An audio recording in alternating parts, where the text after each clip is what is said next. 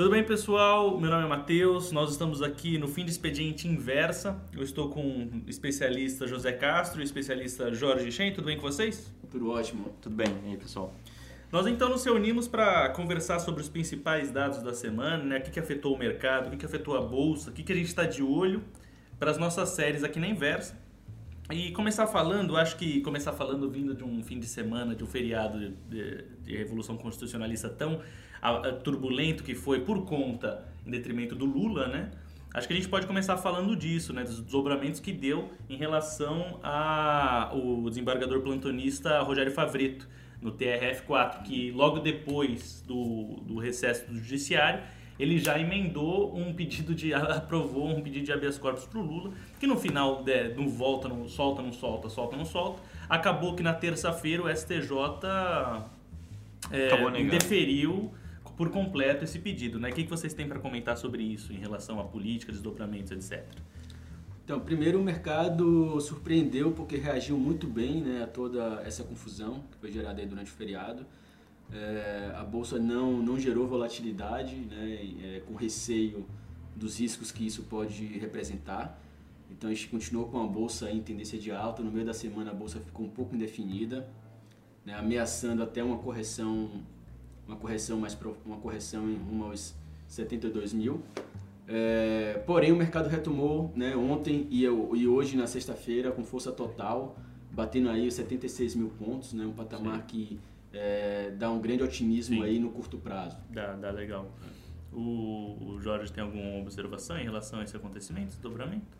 Não, eu acho que aconteceu tudo enquanto a gente estava com a bolsa fechada, né? Então, então menos mal, né? É, menos mal. Né? Inclusive, eu vi uma observação interessante de que pelo fato de disso ter acontecido no fim de semana, de, de ter dado tempo de todo desdobramento negativo em relação ao pedido, né? E a bolsa ter reagido super bem nas ADRs, né? Porque estava fechada aqui nas ADRs lá fora é, já foi um sinal porque o mercado já viu que, meu, mesmo se os caras da militância petista, né, que aproveitaram esse pós-copa e quiserem fazer um desdobramento político-judiciário, a gente vai conseguir dar uma resistência aqui. Foi essa a interpretação que o mercado pode ter tido. Tanto que não teve nenhuma queda brusca, um é. 17 de maio, né? É, na verdade, eu acho que a bolsa já está bem precificada em relação a esse risco eleitoral, né? Para o cenário é, o cenário que vier. Se o cenário, se o cenário for negativo, a bolsa vai corrigir mais um pouco, vai encostar nos 70 mil, 69 mil pontos é, mas é, boa parte desse risco é, eleitoral já está precificado na bolsa, então ela está reagindo com menos volatilidade em relação a isso. Né?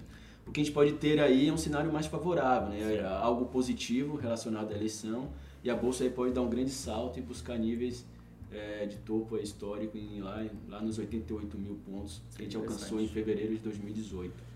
Sim, uh, em, ainda em relação ao Lula, né, esse primeiro em, em cortes uh, inferiores em relação ao Supremo Tribunal Federal, tá? não que o TRF4 seja corte inferior ou nada do gênero, mas é, abriu espaço também para especular em relação a quando Dias Toffoli, ministro do STF, vice-presidente atualmente da, da Suprema Corte, assumir no lugar da Carmen Lúcia quando ela ocupar o Planalto, o Palácio do Planalto, nos dias 17 18 e do dia 23 a 27, que o Temer vai estar viajando, ela vai ocupar, e o Toffoli assume. O Toffoli já é daquela turma do Lewandowski, Gilmar Mendes, é, Marco Aurélio Mello ali da segunda turma, que estão junto com o Faquinha e com o Celso de Mello. É, e tem grandes chances dele pautar é, o pessoal está com medo dele pautar o habeas corpus ou coisa do gênero, né? É, é, que tem uma janela aberta aí, tem uma exposição. Tem duas, é, tem duas, dúvidas, né? Tem que ver se a Carmen vai querer acumular as duas funções, né? De presidente enquanto o Temer está fora e também da... É, acumular essas duas funções, né? Ou se ela vai realmente é, deixar pro, pro Toffoli cuidar, né? Então Sim. acho que essa é a maior dúvida, na verdade. E tem gente falando também que esse esse oportunismo que o plantonista acabou pegando, né, quando, uhum. quando ele estava de plantão, é, pode ter queimado é, o PT com, com esse movimento. Eu não sei se é pode uma ser. coisa relevante, Lembrando, mas são duas dúvidas aí. Lembrando que essa segunda turma, essa segunda turma do STF é a mesma que soltou há poucos dias atrás o José Disseu, que estava condenado a 30 anos de é. prisão. Né? Então, é, eles não têm um, né, um menor, é, menor cerimônia né, e argumentos jurídicos para né, conseguir o, o, né, o, que eles estão querendo. Sim, sim. É, o, o, outra coisa é que em setembro o Dias Toffoli assume em definitivo a presidência do Supremo. A Carmen Lúcia vai para a segunda turma, daí, daí ela dá um apoio maior para o Faquin, que está praticamente sozinho lá. O Celso de, o Celso de Mello menos nessa, nessa, nesse cenário, né, porque ele de fato tem, na, tem na, no, na filosofia dele toda essa sequência de não prender em segunda instância, etc. e tal. Isso desde sempre, ele é o decano da corte. Mas a Carmen Lúcia assume que pode fazer uma frente porque ela é a favor da prisão em segunda instância já, a partir da, da condenação em segunda instância e tal. E o Toffoli assume em definitivo. Então, a partir de setembro, ele, presidente em definitivo da Suprema Corte, pode ser uma brecha para o Lula. Mas até lá tem bastante chão e pouco provável que ele é, se torne candidato, né? Porque o problema em si é que ele está inelegível. Sim. É inelegível porque ele foi condenado por decisão colegiada. Ou seja, resumindo o cenário político, a gente tem um cenário, a gente tem um ambiente jurídico né? Uhum. e político de incertezas. Né? Então, assim, todo cuidado agora é pouco e, e, a volatilidade pode voltar a qualquer momento. Então, apesar da bolsa estar tá reagindo no curto prazo, né? qualquer virada aí, qualquer notícia negativa pode fazer com que o mercado Sim. vire novamente e fique com um cenário, um viés mais negativo. Sim. Lembrando que o viés agora está mais positivo, então está gerando um pouco de otimismo e oportunidades estão aparecendo, né? Então a gente tem que aproveitar esse momento e fazer uma, uma leitura né, por partes, né? Não tentar prever e Uhum. se, se protegendo daqui para lá. E ainda sem sair de Brasília, né, na, a Câmara entrou em recesso essa semana, se- uma semana adiantado, né, você tinha bem lembrado, e deixou uma bomba fiscal aí, uma farra fiscal de, de, 100, de pelo menos 100 bilhões de, de reais para os próximos governos, né, que foi um benefício aí pra, em relação à eleição. O, o Congresso para, mas as alianças partidárias não param, né? Vocês têm alguma coisa a comentar em relação a esse movimento? né? Eu senti uma fraqueza por parte do ministro da Fazenda, né? porque o Congresso né, tomaram decisões é, relevantes que vão impactar né, é, o, o ambiente, o- as contas do, do governo, pro, né, tanto, a- tanto agora para 2018 e mais ainda para 2019. Né, é, coisa que não acontecia com o antigo ministro, Henrique, o ex-ministro Henrique Meirelles. Né? Ele tinha uma articulação maior, ele tinha, ao meu ver, né, um, um- uma influência maior ali sobre o Congresso. Isso não passaria por ele é, dessa forma que passou pelo atual ministro da Fazenda. Então, a gente sente aí um pouco de, né, de desconexão entre, entre o Ministério da Fazenda e, e o É. Congresso e pas- meio que passaram por cima dele. Né? É, ele meio a- que ele tá tentando, né, dar É, voz, da- ele tá chamando a atenção que é uma coisa importante, né, esse, essa, essa festa orçament, orçamentária que eles estão chamando, né, porque o, o Brasil já não tem, já tá sem, sem dinheiro e aí o, o, o ministro da Fazenda tá tentando novas fontes para arrecadar é, receita e e aí ao mesmo tempo você vê o Congresso aprovando aí mais despesa, né? Então realmente é esse problema que o José está comentando. Mas até eu li uma notícia do do Guardian em si, é, ele está bem mais focado é, em outros projetos como a sessão onerosa, né? Destravar a sessão onerosa, a privatização da, das distribuidoras da Eletrobras Uhum. e tem outro tópico lá que é. Ah, eu acho que era da, ah, era das distribuidoras. É... Qual que era? Tem o das distribuidoras que foi aprovado, né? Então, dia 26 de julho tem, vai ter o leilão das distribuidoras.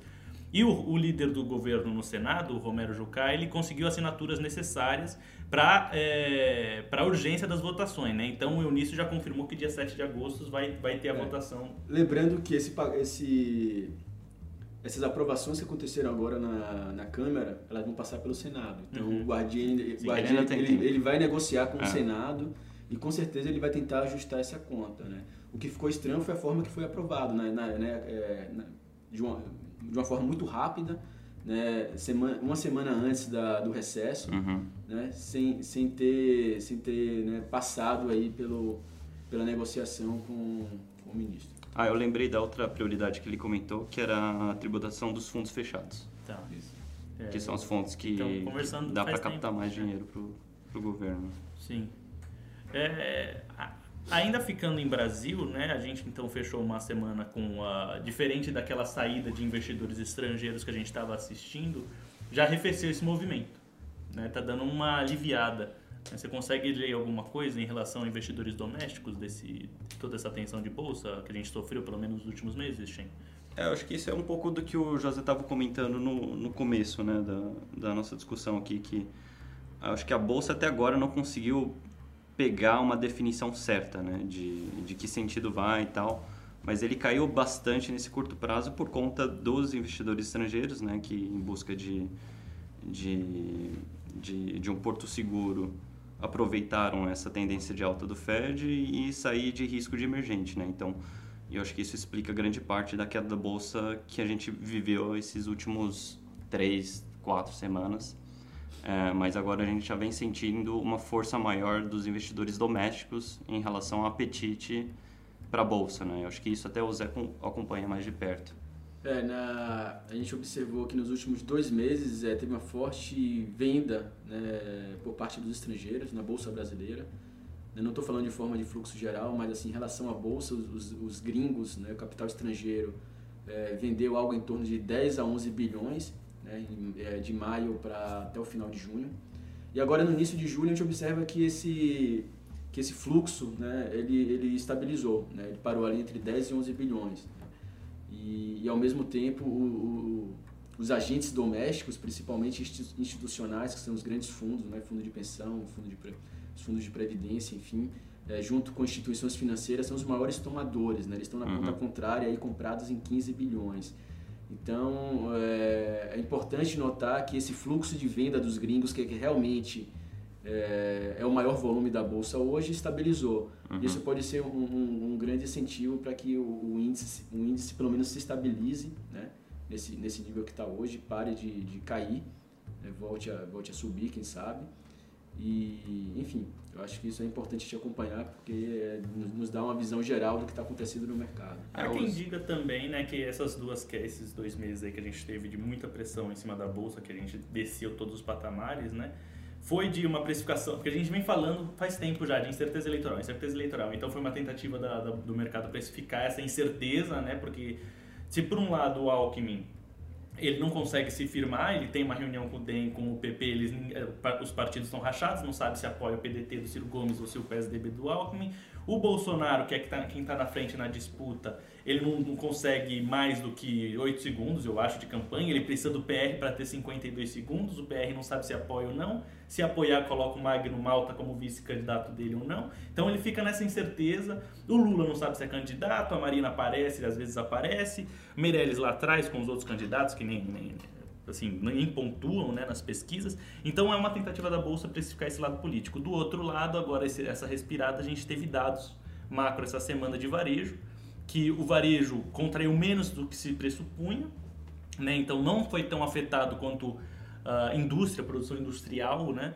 E o próprio IGPM e o IPC-FIP das prévias do primeira semana de junho já mostraram um, um, uma desaceleração muito uh, muito maior do que, por exemplo, no, meio, no primeira semana de junho, que estavam sendo afetados diretamente da greve dos caminhoneiros. Uhum. Então, essa falta de entender das greves dos caminhoneiros que gerou toda essa repercussão, meu Deus, o Brasil vai acabar, já começou a. Já, já começamos a perceber, ah, o buraco não é tão embaixo assim, a gente começa a reorganizar, né? Então, tem esse sentimento. É, saindo do Brasil, né, não sei se vocês têm alguma coisa a complementar do Brasil.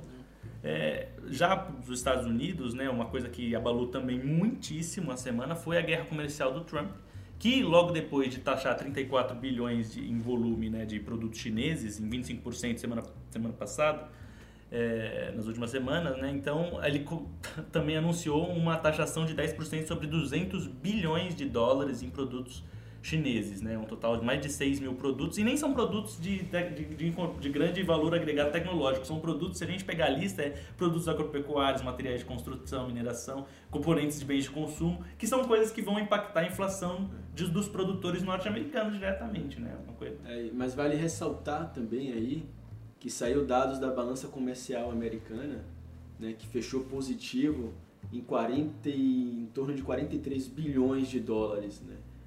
Tinha uma expectativa de 23 bilhões. Né? No mês anterior, um mês antes também fechou em 20 e poucos bilhões. Então, é, com essas medidas que o, que o Trump, né, é, essas retaliações e essas medidas aí relacionadas à, à China e a outros países, já surtiram efeito na balança comercial americana, que dobrou né, o saldo de 20 e poucos bilhões para 43 bilhões.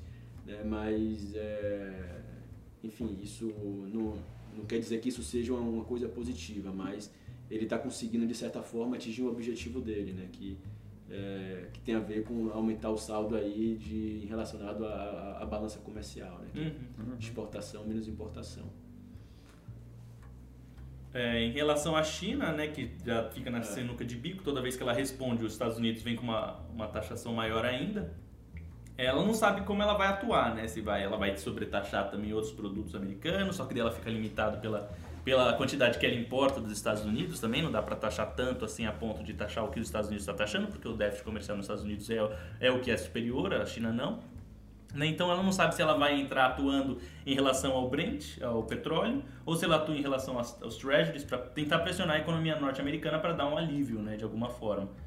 É, o, que, o que pode impactar e o pessoal tá, tá de olho mesmo é em relação à inflação, porque essa medida acompa- acompanhada de o, aquecimento da economia americana vai repassar para consumidores inflação de custos, a inflação vai subir junto com o aquecimento da economia e o Fed vai subir taxa de Isso, juros isso. na sequência tirando o fluxo de capital dos países emergentes, prejudicando a nós, pobres coitados aqui do, do, do- do hemisfério sul. Isso parece ser inevitável no médio e, e longo prazo, né? Mas é, saiu dados do, saíram hoje, se não me engano, dados do índice de preço ao consumidor americano do mês passado. E deu uma arrefecida, né? é, deu, a expectativa era de 0,2 e veio como 0,1. É. Então, por enquanto, no curto prazo, isso não tem afetado o índice de inflação americano, né? Uhum. Mas o que causa um ambiente mais menos conturbado eh, em relação ao Fed, né? Então aumentam-se as expectativas de que o Fed faça apenas mais duas elevação, elevações na taxa de juros esse ano. Então isso aí gera também um pouco de, de calmaria no mercado. Tanto é que a bolsa americana, a Nasdaq, bateu o topo histórico de novo É. essa semana, né? E, e tanto o S&P quanto, quanto o Dow Jones também, que estavam indefinidas até a semana passada, né? no curto prazo, retomaram a tendência de alta no curto prazo e, e estão mais fortes do que nunca. É, isso é uma coisa que inverteu, né? Porque até os primeiros dados de inflação, quando a gente observava nos Estados Unidos, a gente vinha vendo assim um, um aumento forte, então todo mundo meio que eufórico, achando que o Fed ia com tudo eleva- ele- elevar os juros, né? E agora, a, a partir desses últimos dados que, que fo- foram reportados, a gente vê que eles estão com speech muito mais, vamos fazer isso gradual, né? É, e eu acho, eu concordo, né? Eu acho que assim, a tendência é para cima dos juros americanos, mas eles precisam ter muita cautela, porque os Estados Unidos saiu de uma crise muito forte de 2018. E só agora eles estão recuperando. Então, pô, agora que a economia está dando sinais de recuperação e a inflação está voltando lá, os caras vão bater com tudo, subindo os juros. Isso pode é, arrefecer a volta da economia. Sim. Então, eu acho que eles vão fazer isso com muita cautela. Não vai ser nada muito né, abrupto. Todas as medidas do Trump são é, levam a, a uma pressão sobre a inflação, né? Até até a questão da da redução da redução dos tributos, né, do Sim. imposto de renda que ele fez, inclusive teve impacto direto no resultado do, do JP Morgan hoje, que foi de 8 bilhões, um resultado forte de 8 bilhões de dólares. É, muito, muito desse resultado veio por parte dessa redução de, impo de impostos feita pelo Trump, onde o- a alíquota de imposto caiu para 20%. Então, é, teve um grande impacto e, e- e favoreceu né, o, o JP Morgan, que hoje é o maior banco americano, a ter esse forte resultado. Então, to, tudo que ele faz é, leva a uma pressão né, no médio e longo prazo a, a inflação Sim. subir cada vez mais.